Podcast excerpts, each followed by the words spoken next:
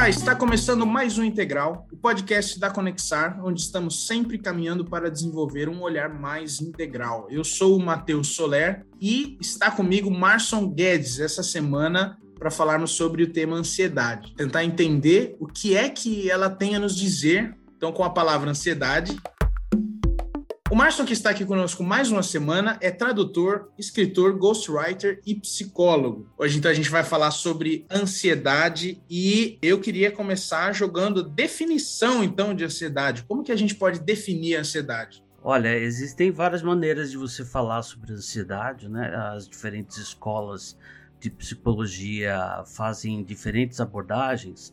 Mas a definição que eu gostaria de tratar hoje é ansiedade quando você se encontra numa situação em que você tem menos recursos do que precisa para lidar com aquela situação. Então, assim, você chega, você é colocado numa situação e ou você não tem dinheiro, ou você não tem tempo, ou você não tem a habilidade, ou você não tem o apoio e você precisava de mais do que aquilo que você tem. E aí a, o resultado de uma situação dessa é ansiedade. Eu queria é, fazer o seguinte: a religião ela é muito rica, as religiões, né? Ela é muito rica no sentido de nos dar mitos para a gente entender o dia a dia.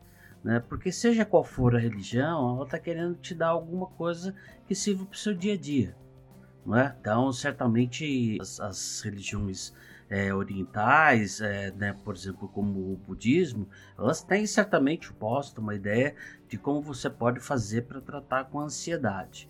Mas eu gostaria de, porque é o que eu conheço melhor, de, de falar sobre uma perspectiva judaica. E quando eu estou falando sobre a perspectiva judaica ou pela tradição judaica, eu estou me referindo à Bíblia hebraica, que a gente costuma chamar de Antigo Testamento. Então, e, e falar logo do primeiro livro, que é o livro de Gênesis, que é o livro dos princípios. Né? Então, quando que, considerando os capítulos iniciais como um mito, né, o que, que o mito pode trazer para gente? Capítulos 1 e 2 de Gênesis, eles apresentam a criação do, do mundo e apresentam a criação do homem.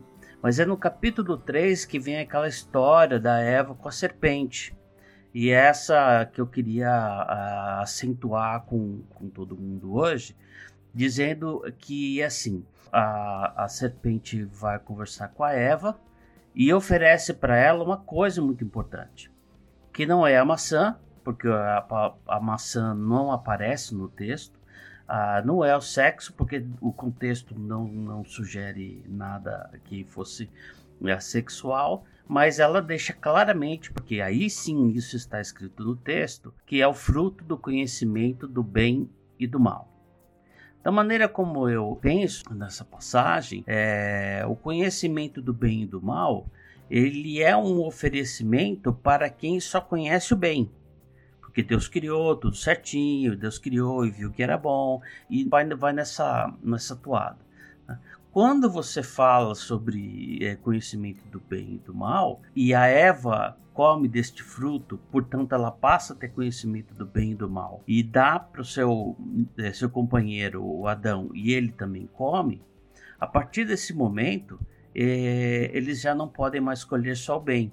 Eles são obrigados agora a carregar o mal dentro de si né? E isso é um, é um, grande problema. Eles não têm mais agora a possibilidade de ficar só com o bem, porque o mal agora passou a fazer parte deles.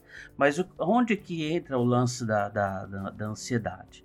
É que quando você sabe sobre o mal, quando você conhece o mal, quando você tem alguma experiência a respeito do mal, você percebe o quanto você está frágil nessa jogada. Seja você uma pessoa boa, seja você uma pessoa agressiva, é ruim, sabe, gente ruim, né? Seja você ruim, seja você uma boa pessoa. Porque a boa pessoa fala assim: eu não sei é, lidar com o agressivo, com o mal que, que, que lida comigo. Né? E, o, e, o, e aquela pessoa ruim, ela vai, vai falar o seguinte: ok, eu consigo ser ruim com outras pessoas e tirar delas o que eu quero, porque aí faz parte do mal, mas eu não sei se eu consigo ser mal o suficiente o tempo todo, porque pode ter um cara mal mais forte do que eu. E aí eu vou entrar na roda e vão fazer comigo o que eu faço com os outros. Então, quando você vê nessa situação, eu olho para essa possibilidade, né, de você pensar o mito do capítulo 3 de Gênesis e sugerir que a ansiedade é isso, é você não ter condições de se bancar e não ter condições de se proteger. Então você não consegue se proteger de todo mal e você não consegue bancar todas as situações. É? E especialmente porque a perspectiva que, que o texto dá é de expulsão do, do Éden, do chamado paraíso. E na expulsão diz o seguinte: que você vai ganhar uh, o seu pão, o seu sustento com o suor do seu rosto. De maneira que a maldição não é o trabalho, porque já existia trabalho antes. Né? Ele já cuidava do, do jardim Adão e Eva. Então não, não é o, o, o, castigo não é, não é o trabalho. O castigo é você fazer um trabalho que você não sabe se vai dar certo. É fazer um trabalho que vai custar muito de você e talvez você não tenha o, o retorno. E seja como for, você vai soar muito para conseguir. Então, uh, significa que a, automaticamente, se você pensar dessa maneira, né, que automaticamente você está ansioso. Porque você não sabe se você tem su recursos suficientes para lidar com essa situação. Né? Porque se o trabalho, então, é, não é o castigo, mas a falta de desempenho, quer dizer, você trabalha, mas não necessariamente você colhe, e isso gera uma ansiedade é, tremenda, né? Então, por exemplo, eu penso nisso e penso, por exemplo, no, no, no aluno que vai fazer vestibular e ele está querendo, por exemplo, uma vaga em medicina. Ele pode perder a vaga por meio ponto. Ah, isso pode acontecer por um ponto. Por uma questão ele erra, ele não passa. Então você imagina a ansiedade de uma pessoa dessa, por quê? Porque ela não tem condições, aquele aluno, por mais que tenha estudado, por mais que tenha se esforçado, e está até se sentindo confiante, ele olha para a situação e na hora da prova fala assim: e se? Né? Que é a grande pergunta, perguntinha né? básica da ansiedade. É, e se? Então, e se eu errar uma pergunta? Aí isso aumenta a ansiedade e diminui a chance de sucesso. Né? Ah, então, assim, eu, eu acho que isso é uma maneira ah, legal de você olhar para a tradição judaica e pensar que ansiedade é você não ter todos os recursos ou para se proteger ou para obter o que você quer. Eu acho interessante essa perspectiva que você está dando. Tem duas coisas que a gente pode, então, para ir entendendo, vamos ver se, se faz sentido. É, pensar na, no aspecto do recurso, certo? É aquela coisa do recurso em falta, e também essa, essa aplicação, né? Da, de quando a gente olha para esse, esse, esse conceito aí do fruto do conhecimento do bem e do mal. Ou seja, pelo que você está dizendo, então, existe uma questão de responsabilidade, né? Quer dizer, você tinha a, o conhecimento, é, como você disse, né, do bem. Agora você tem um discernimento que trabalha com o bem e com o mal. E você ganha por consequência então uma responsabilidade é isso? É uma é, o fruto seria essa um resultado uma consequência da dessa, desse conhecimento desse discernimento? Agora a gente estaria então numa numa situação onde cabe a nós tomar decisões cabe a nós ponderar as decisões as, as escolhas boas e más? Tem a ver com isso? Não, não, é bem isso. Ah, apesar de que pode ser isso também, mas eu estava pensando em outra coisa. É, eu estava pensando que quando comeu o fruto do bem e do mal, e você lembrando que essa passagem é, pode ser considerada um mito, né, que é como eu estou considerando uh, agora, é, o, mito, o mito tem que ir mais longe, entendeu? Para explicar a sua psique para explicar uhum. a história do, que acontece sobre aquilo que é humano, né? Ah, então, o, o eu estou considerando que o fruto do conhecimento do bem e do mal é que antes era possível fazer só o bem. Depois que comeu o fruto do, do, do, do bem e do mal, o mal entrou na constituição humana. Então você tem bem e mal dentro de você. Né? Então, uh, só que algumas pessoas, por algum motivo, conseguem é, lidar melhor com isso e produzir mais bondade do que maldade, mas tem outros que produzem maldade e só maldade. Né? Então, é, é, é, mais nesse sentido constitucional mesmo, entendeu? Então, nunca você nunca vai ter é, o que você precisa. Você nunca vai ter o que você é, você acha que você precisa, o que você sente que você precisa, porque mesmo o cara, por exemplo, por que tanta gente que tem dinheiro, que tem um bom dinheiro, né? Ah, é, tem bom patrimônio, tem liquidez, tem coisa investida, por que essas pessoas é, os ricos precisam tanto é, juntar mais dinheiro. Precisa juntar mais dinheiro. Puxa, o cara tem assim um milhão de vezes mais dinheiro do que ele precisa para viver confortavelmente. E aí, por que, que ele continua é, juntando, quase que sabendo que quem, quem vai gastar esse dinheiro é o neto, né, entendeu? É, né, é, o filho, né? Vai gastar esse dinheiro que ele está ganhando que ele não sabe por quê. Mas, é, mas sabe por quê? Porque se dinheiro é, é, é uma maneira de você garantir que você está seguro e lidar com sua ansiedade, ou seja, se eu tiver um tanto de dinheiro, é, esse valor eu posso viver sem me preocupar, porque a pessoa vai atrás de mil vezes esse valor? Porque a ansiedade diz que tem que ir entendeu? É ansioso, mas e se não der? Mas e se não der? Mas e se não der? Mas e se não der? Mas você tem muito mais do que precisa. Mas e se não der? É, então essa, é introduzido é... a partir daí essa falta, esse, esse você está colocando como uh, a, a, a, essa escassez de recursos, seja, vamos dizer assim, né, em termos grossos, né, assim, seja é, uma escassez real ou é, ilusória, né, ou aquela possibilidade de não dar certo, isso gera na gente o que a gente vai chamar então de ansiedade. Né? Sim, mesmo quem tem muito mais do que precisa, ainda assim tem a sensação de que precisa mais do que tem. Essa, essa é, é a ideia. O, a ansiedade do pobre é clara, né? A ansiedade é do pobre porque ele, ele não sabe o que ele vai comer amanhã. Aliás, ele nem comeu hoje, né? Muito menos saber o que vai comer amanhã. Mas o rico, que teoricamente não teria esse problema, ele continua trabalhando para ter mais dinheiro, para ter mais dinheiro, para ter mais dinheiro, para ter mais dinheiro, mesmo quando o que ele tem é mais do que suficiente para o resto da vida, ah, vivendo num padrão alto. Então, essa ansiedade é uma ansiedade do ser humano que está dentro dele, está na constituição psíquica dele, essa necessidade de prover para si mesmo e não tem medida ele vai correr, ele vai fazer isso, ah, independente de realmente precisar ou não. Por quê? Porque essa ansiedade faz parte da psique dele, de sua constituição. Puxa, e aí o que, que isso pode abrir então para a gente, para a gente é, começar a olhar então? Se essa ansiedade ela é uma necessidade intrínseca nossa, né? Porque eu estou entendendo isso, acho que da maneira como a gente está olhando, é algo que você. Uh, alguns, como você disse, né? Alguns lidam melhor, outros vão lidar pior, mas isso está presente na nossa Constituição. É isso, né, Márcio? Exato, é isso. E como que a gente pode, então, olhar para esse lidar melhor e, e, tentar começar a entender qual é o nosso papel? Olha, eu acho que aí, é, na verdade, entra, entra aquela parte da, da psicoterapia, sabe?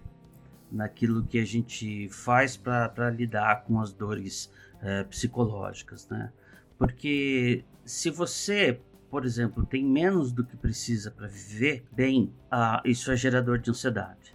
Se você tem muito, mas tem medo de perder, isso também gera é, ansiedade. Então, tanto se você tenha menos quanto você tenha mais, se a ansiedade não te larga, ela é, é, é isso aí é coisa para você trabalhar na psicoterapia, entendeu? Então, para, pensa, vai fazer uma terapia, porque isso vai abrir os seus olhos para os mecanismos. E, na verdade, eu acho que uh, isso é uma coisa tão importante que, às vezes, a gente passa por momentos muito difíceis, ou passa por momentos difíceis durante muito tempo. Né? Então, por exemplo, imagina uma coisa que não é culpa sua, não foi você que inventou, mas você tem o seu pai com Alzheimer. Você não pode contar com seus irmãos, você só pode contar com você mesmo. Aquilo custa caro e, e, e tira toda a sua possibilidade de convívio social com outros, entendeu? E aí você fica assim durante cinco anos cuidando do seu pai. Né? Por mais amor que você tenha com seu pai, isso está tirando de você a oportunidade é, de viver outras coisas. Né? Ah, você precisa saber disso. Aí esse cara, depois, por exemplo, quando o, depois de cinco anos o pai falece e ele não tem mais essa responsabilidade para com o pai, toda a ansiedade que ele passou durante cinco anos continua, meu. Entende? Não é que assim, sumiu a fonte da ansiedade, a ansiedade hum. sumiu também. Não, porque você está acostumado, seu corpo até acostumou a reagir à, à ansiedade. Né? Então, a psicoterapia ela ia ser muito bom para quem está nessa situação uh, e, e, em outros também que envolve a ansiedade, porque vai ajudar você a ver que a ansiedade gerada por aquele evento ela não existe mais.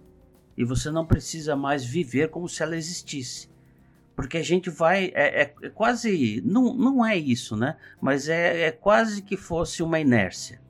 Então a pessoa está muito estressada está muito é, é, ansiosa vive muito tempo uma ansiedade forte. Quando a, a fonte daquela ansiedade para a ansiedade continua e então eu acho que essa é uma, uma coisa boa de, de fazer uma terapia para aprender que não é porque aconteceu isso no passado que vai acontecer no futuro. Porque senão o ansioso é tão ansioso é, que não consegue nem ver que pode existir um bom futuro para ele. Então é mais nessa linha. O que é interessante para mim é pensar assim, você falou, né? A fonte da ansiedade ela pode se esvair, mas a ansiedade ela não vai automaticamente. Acho que é isso, né? Não é automático que você eliminando a fonte que você entenderia como original daquilo, que você resolve o problema, né?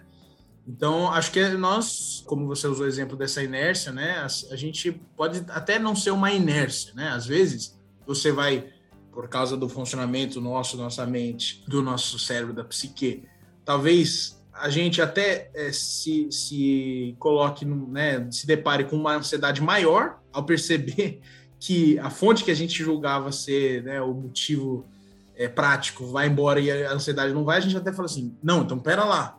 Então agora você cria uma expectativa de eu vou resolver esse problema, ou se eu não fosse esse problema, e aí, ah, uma vez resolvido, pode ser que eu, na verdade, perceba que é muito mais profundo, né? Porque se eu não resolvi é, dessa forma, né? E pode ser que também, por outra, por outra maneira, pode ser que isso possa nos ajudar nessa mudança de cenário, essa é, mudança de, de, de, de, fonte ali, a, a fonte indo embora, a gente possa começar a entender aos poucos. Então, uma coisa é, não é automático. E acho que então, o papel da psicoterapia é, nessa, é nesse processo de entender que a gente acaba se moldando, moldando a nossa psique com o que a gente vive, e trabalhar para né, aprender, inclusive, a, a entender para que lado então precisa se moldar, né? Seria, seria isso. Eu tô entendendo. É, a ideia é essa, exatamente essa. Com um detalhezinho que se você é, começar, por exemplo, tentar encontrar mais paralelos do mito para com o funcionamento psicológico que nós temos, a, a ansiedade acompanha o ser humano. Porque sim, nunca ele sim. tem o que ele precisa ou ele nunca tem aquilo que ele acha que ele precisa, não é? Ah, então, essa é uma dificuldade. O problema é quando a ansiedade passa a ser a, a, a chave mestra da sua vida psicológica, entendeu? Então, você vai para um vestibular, você estudou que nem um louco para prestar, por exemplo, medicina, né? Ah, que é coisa arquetípica, assim, né? né?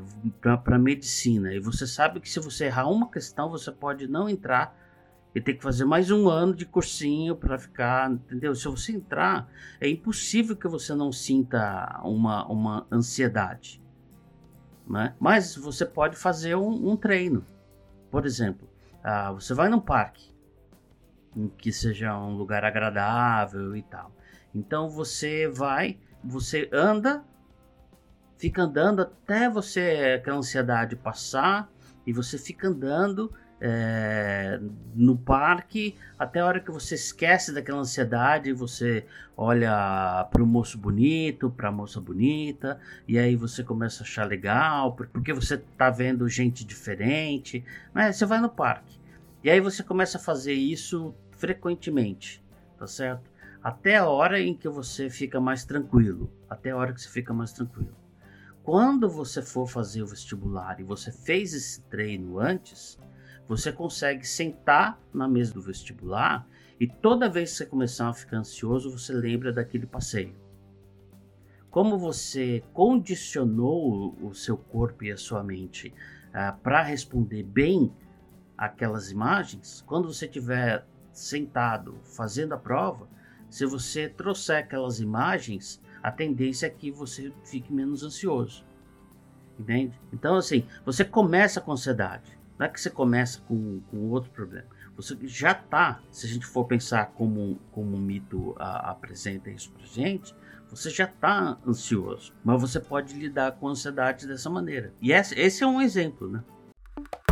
A conversa tá legal e se você quiser continuar, teremos uma segunda parte para esse episódio do Integral aqui na Conexar. Então fica atento no nosso feed e nas redes sociais para não perder. Te espero lá.